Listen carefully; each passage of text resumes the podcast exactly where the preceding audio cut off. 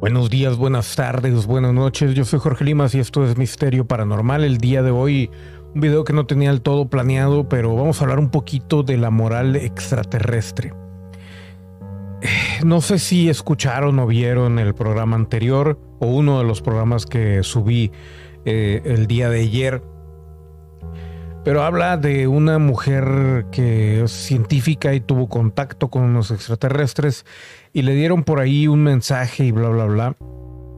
Y lo único que quiero recalcar es algo que yo tengo ya muy, muy visto y es que la moral como la conocemos nosotros no es la misma como la ven los seres extraterrestres o superiores. ¿Por qué? Porque pues simplemente no es lo mismo la perspectiva.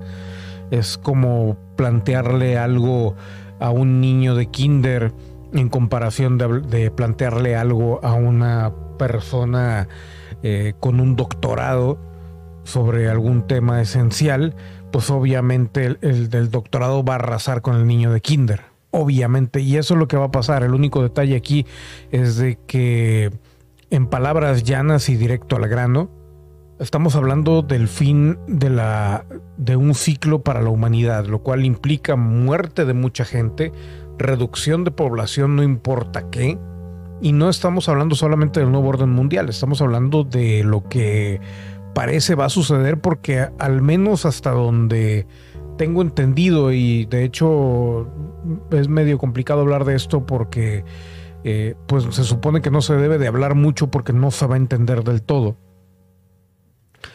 por la misma situación de las perspectivas, pues mucha gente va a sufrir, mucha gente va a morir, mucha gente bla, bla, bla.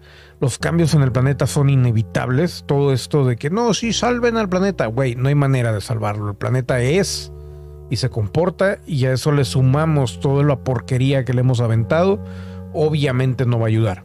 Entonces, eh, por más que vean a gente hablando de que sí, hablé con los seres de luz y me dijeron que la próxima época va a ser la iluminación.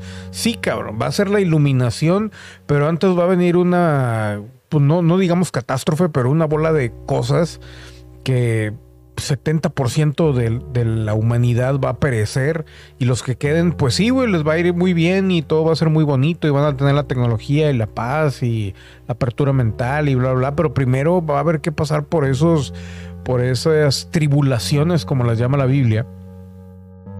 Y la razón nunca nos las quieren dar de manera clara que la entendamos. Siempre es como que eh, para algunos eh, seres extraterrestres es algo simplemente irrelevante. ¿Por qué? Porque pues no tenemos nosotros control de ello.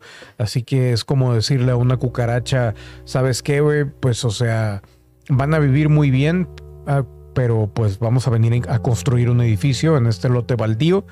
Y ustedes van a vivir muy bien, pero pues primero van a morir muchas, güey, porque van a fumigar, van a, y vamos a interrumpirles todo su hábitat o hormigas, güey.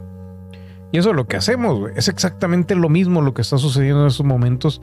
Y no hay manera de pintarlo de una manera mejor porque simplemente los seres superiores extraterrestres ven todo tanto desde la perspectiva del grupo, del todo, de raza por raza, planeta por planeta, cachete con cachete y besito por besito, y no por individuo, o no por grupo de individuos. Entonces es como si dijeran, ¿saben qué, güey? Vamos a, meter a todos los enfermos en, en África. Y los que tengan dinero para salir de África, para irse a otro país, pues es su problema. Los que no, pues ahí se contagian. Y todos los de África, ¿cómo? ¿Cómo nos haces eso? Pues es por el bien de la mayoría. Entonces, ese, ese, ese pensamiento que obviamente eh, divide la idea de la moral humana es lo que no entendemos. Y por más mensaje que parezca pacífico que viene de otro lado, hay que cuestionarlo, hay que, hay que ponernos a pensar bien exactamente de qué están hablando y, y lo más raro, lo más común más bien dije raro, luego común, como que ahí la, la regué. Pero lo más común que sucede cuando los contactados cuestionan este tipo de situaciones son dos. Una, no se les responde o les dice no lo entenderías o simplemente es irrelevante. O dos, los llenan de sentimientos. De que no, sí, tuvo un sentimiento de paz inmenso y bla, bla, bla. Y todo así como que, güey.